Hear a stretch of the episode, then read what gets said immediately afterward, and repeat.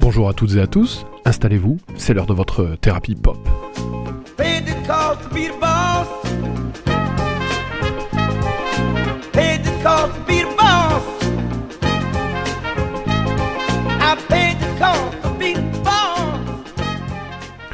Chers auditeurs, bonjour pour ce et bienvenue dans ce mois de février qui sera un peu particulier pour vous et très particulier pour moi, puisque vous l'aurez noté, ce n'est pas la délicieuse et chaleureuse voix de mon cher Théo qui vous accueille et qui nous guidera euh, pendant tout ce mois de février au cours de nos émissions, mais la mienne, et uniquement la mienne, puisque Théo aura trouvé ce mois-ci mieux à faire que de participer à nos émissions radio, à savoir mettre un toit au-dessus de la tête de sa famille. Force est de constater que l'excuse est tout à fait valable. Pour essayer de vous faire oublier cette absence que, bien évidemment, je ne saurais compenser à moi tout seul, eh bien, on commence par une prescription du mois de février chargé, euh, malgré, euh, comme toujours, euh, c'est régulièrement le cas dans l'industrie du disque, un mois de janvier relativement léger. On a réussi à vous dénicher quand même tout un ensemble d'albums et le premier d'entre eux, ce sont des vieux amis américains, des vieux amis californiens qui nous le fournissent, à savoir le retour en fanfare et en bruit du groupe Green Day.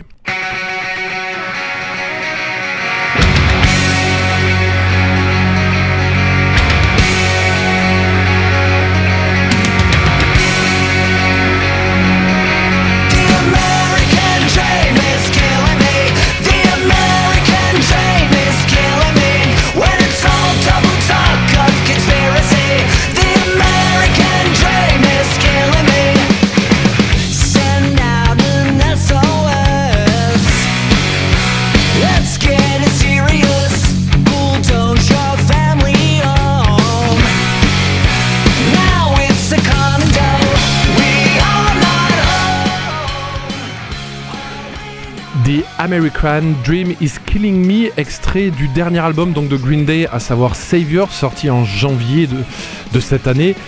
Et vous l'aurez constaté, un groupe qui revient avec un 14e album studio pour faire rigoureusement la même musique qu'il faisait dans les années 90 et au début des années 2000, c'est-à-dire une sorte de punk terriblement américain, un peu écolier.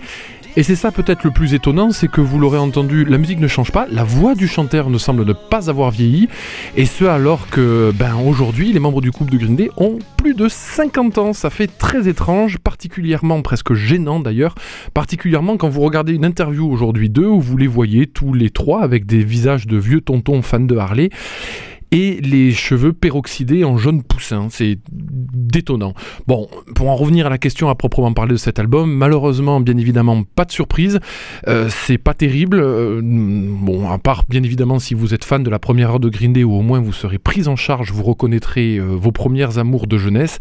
C'est la même musique, une musique que j'ai personnellement jamais aimée qui m'a bien évidemment conduit à détester cet album, pardon, qui alterne entre riffs de guitare euh, dignes d'une première année d'école de musique et des moments qui se veulent aussi romantiques qu'un rencard chez McDo avec un Sunday. Voilà.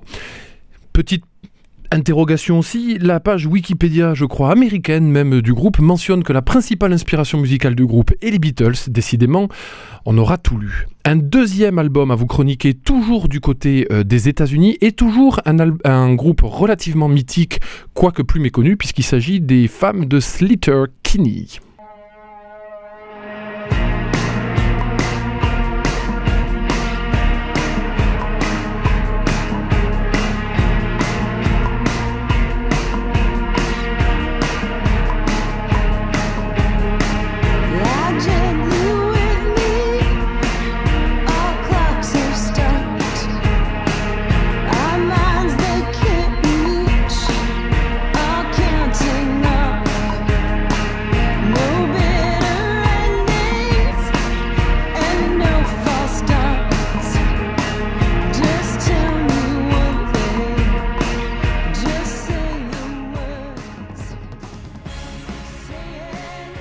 L'album Little Rope donc de Slater Kinney sorti également en janvier de cette année. Je vais arrêter de le préciser, tous les albums dont je vous parle sont bien évidemment sortis en janvier.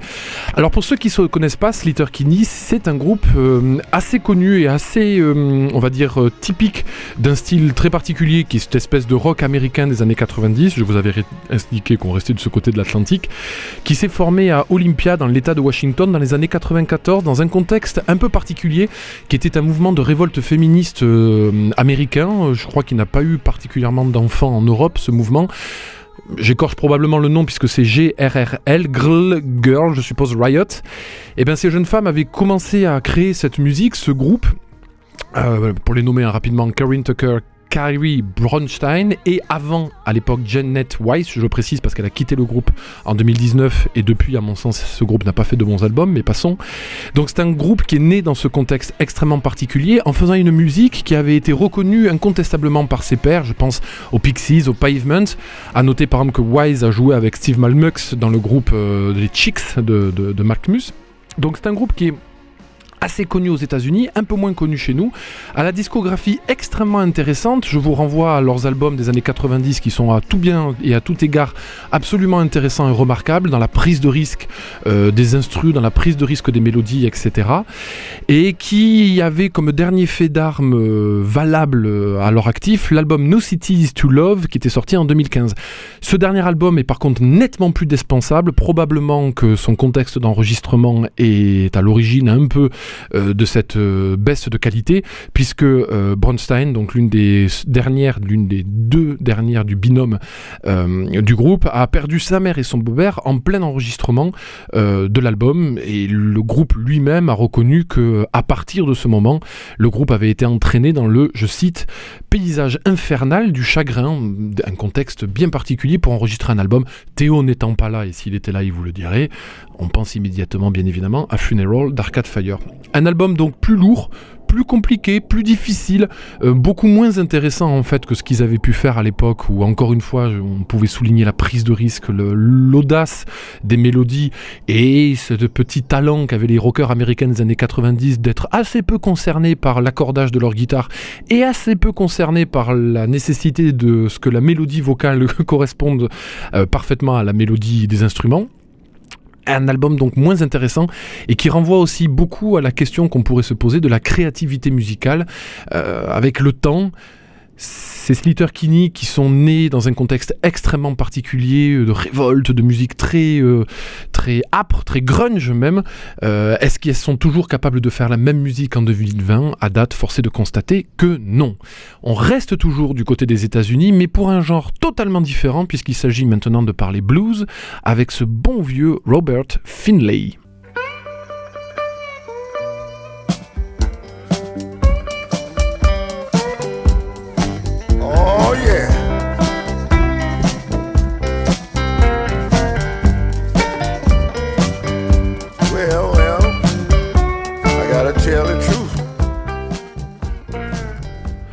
Robert Finlay, donc, qui revient avec un album Black Bayou, dont vous écoutez un extrait, la chanson Gospel Blues.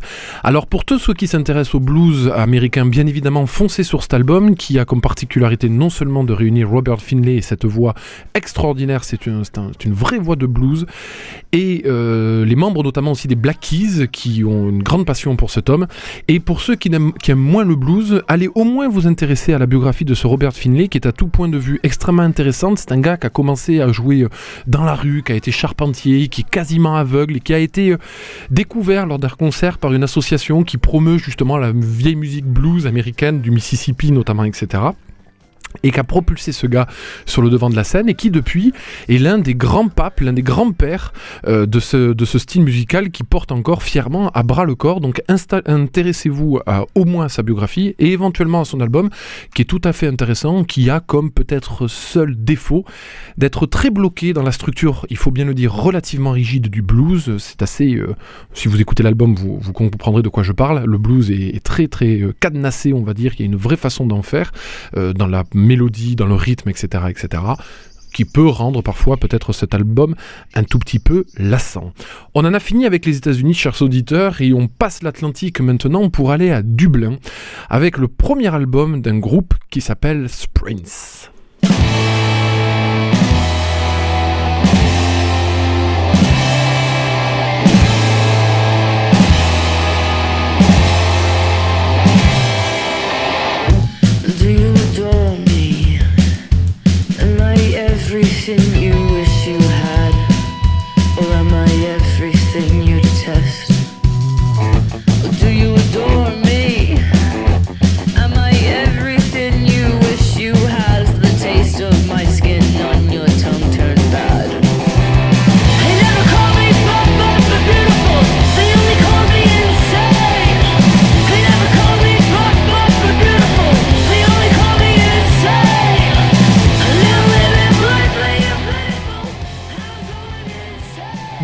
Décidément, nos amis irlandais sont des gens hum, très énervés.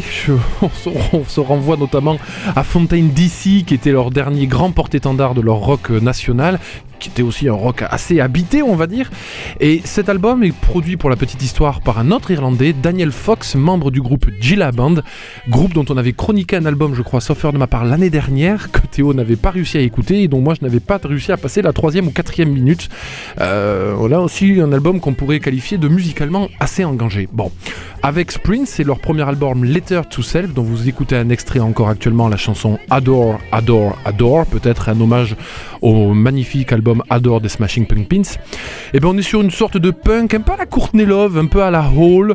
Euh, la voix de la chanteuse d'ailleurs y fait euh, souvent penser, qui est habité, incontestablement. Ce sont des gens qui se donnent à leur musique, euh, qui doivent laisser leur trip, leur sueur sur la guitare, mais qui, forcé de constater, manquent beaucoup d'originalité à l'écoute de l'intégralité de son album. Après, peut-être que quand on fait du punk et quand on fait un rock aussi nerveux, on n'attend pas de vous nécessairement énormément d'originalité.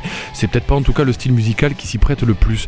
Un album donc qui contentera tous nos amis qui aiment le rock, qui tâche, aiment le rock qui va vite, qui est fort, qui joue avec des bonnes vieilles grosses guitares électriques sur des amplis avec tous les potards à fond. Le groupe Sprints donc avec l'album Letter to Self. On reste euh, outre-Manche euh, dans la perfide Albion, alors pas exactement puisqu'on était en Islande, et qu'on part à la frontière du pays de Galles, avec quelque chose de nettement plus calme. Et je vous rassure, chers auditeurs, on rentre maintenant dans la partie de la prescription qui demeurera plus peaceful, avec euh, le nouvel album du dénommé Bill Ryder Jones.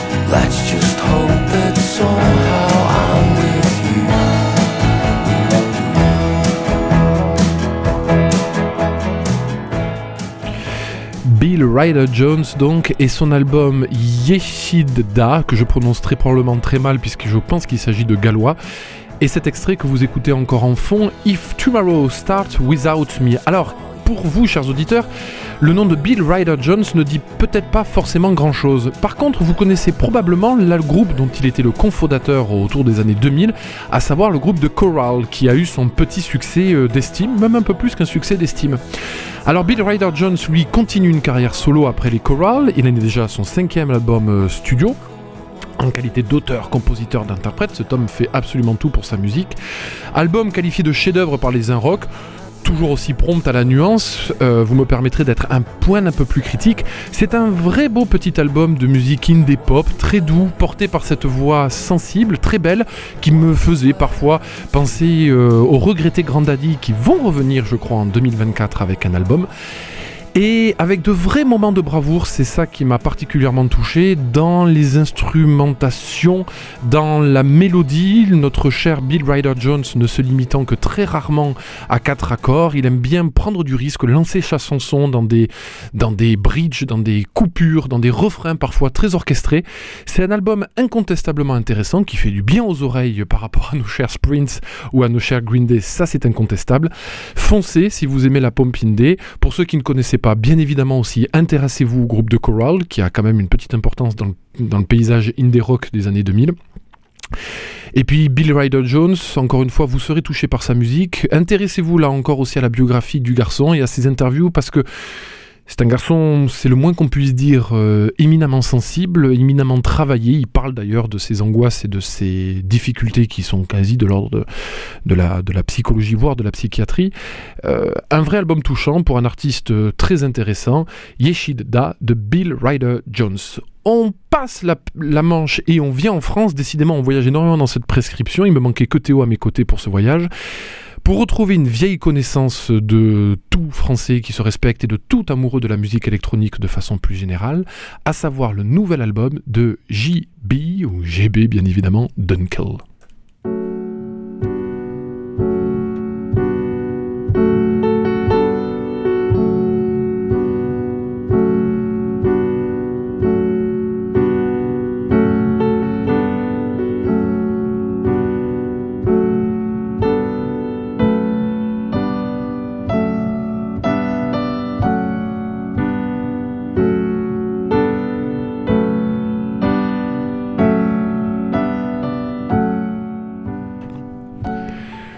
J'ai eu du mal à passer la manche, hein, bien évidemment. JB Dunkel, que j'ai prononcé à l'anglaise. Vous l'aurez reconnu, c'est bien évidemment Jean-Benoît Dunkel, le, le cofondateur du groupe R, qui revient avec un album, puisqu'il continue une carrière solo, appelé Paranormal Musicality, dont vous écoutez un extrait, la chanson Key Game. Alors, c'est un album sur lequel je ne m'étendrai pas longtemps, c'est un album purement instrumental, joué au piano, qui d'ailleurs, j'ai cru lire un hommage à son professeur, à sa professeure de piano, aujourd'hui décédé. Il est pensé justement paranormal musicality comme une forme de conversation avec cette professeur qui l'a influencé. Il y a aussi du Ravel, etc. C'est du piano, du piano et encore du piano parfois peut-être un peu répétitif. Euh, sur les premières pistes, on entend notamment cette espèce de roulement de main droite, je pense que c'est sa main droite, un peu, voilà, à partir du moment quand on se fixe dessus, elle en devient un peu agaçante. Ça reste un très bel album qui est de cette playlist, en tout cas du mois, de cette prescription du mois, incontestablement l'album le plus agréable pour aller lire un livre en ces froides journées, quoique dans notre sud il fasse chaud, dans ces froides journées d'hiver. Une prescription donc, on en a fini avec les nouveautés, intéressante guère plus, hein, puisque hormis peut-être l'album de Bill Ryder Jones, je ne suis pas certain qu'on retrouve aucun de ces, de ces personnes dans notre classement des meilleurs albums de l'année à la fin de l'année mais qui est sauvé par deux rééditions importantes. La première réédition, c'est un groupe américain qui s'appelle The Black Crows. Si vous ne connaissez pas, je vous en mets un extrait de la chanson Hotel Illness. Vous allez voir, ça sonne comme un fond de Rolling Stones.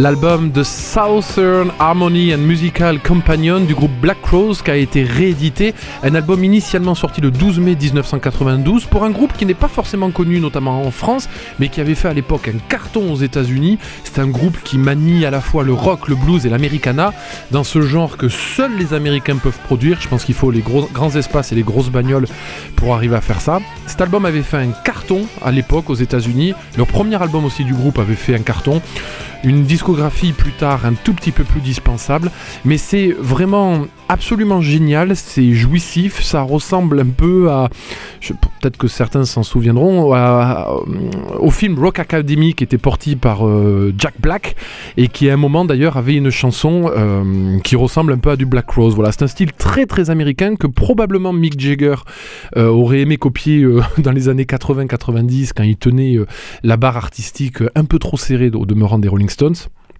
C'est très intéressant et encore une fois, de toute façon, vous ne pourrez entendre ce style de musique, ce mélange de blues, encore une fois, de rock et d'americana, que dans un groupe qui vient des États-Unis, que dans un groupe qui, vient du Southern, comme les Black Rose le disent eux-mêmes.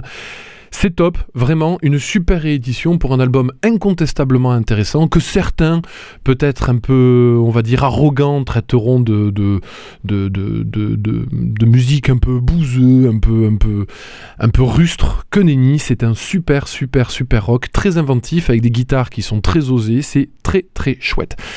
La deuxième réédition hyper intéressante, c'est une discographie entière d'un groupe que vous ne connaissez probablement pas, que toute, toute manière, moi, je le reconnais, je ne connaissais absolument pas. C'est ma petite découverte de Pitchfork de fin d'année 2023.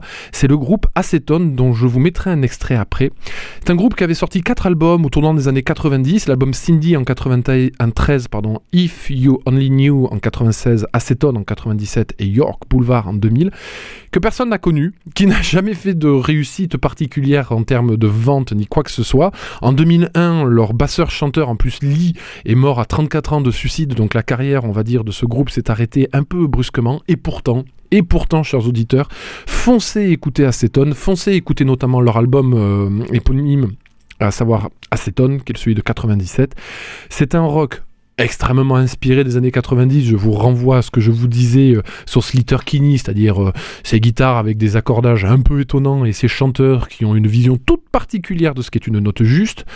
Mais contrairement à Pixies, à Pavement, à Nirvana, etc., etc., tous ces groupes qui ont pu habiter le rock indie des années 90 aux États-Unis, là c'est lent, c'est très très lent, c'est très posé, euh, c'est comme une sorte de pavement euh, sous Subutex, quoi. Ça va pas vite du tout. Ça ressemble presque parfois un peu à un autre groupe, pas toujours très connu, à savoir le Beta Band, mais c'est vraiment intéressant, voire parfois carrément excellent, voire excellentissime. Allez, on continue avec euh, les, les, Super Bowls euh, et les Hyper Bowls surtout, pardon. C'est très, très connoté, bien évidemment, rock des années 90, mais pour ceux qui sont le plus allergiques à ce style, c'est une porte intéressante vers ce style, puisqu'encore une fois, c'est calme, c'est apaisé.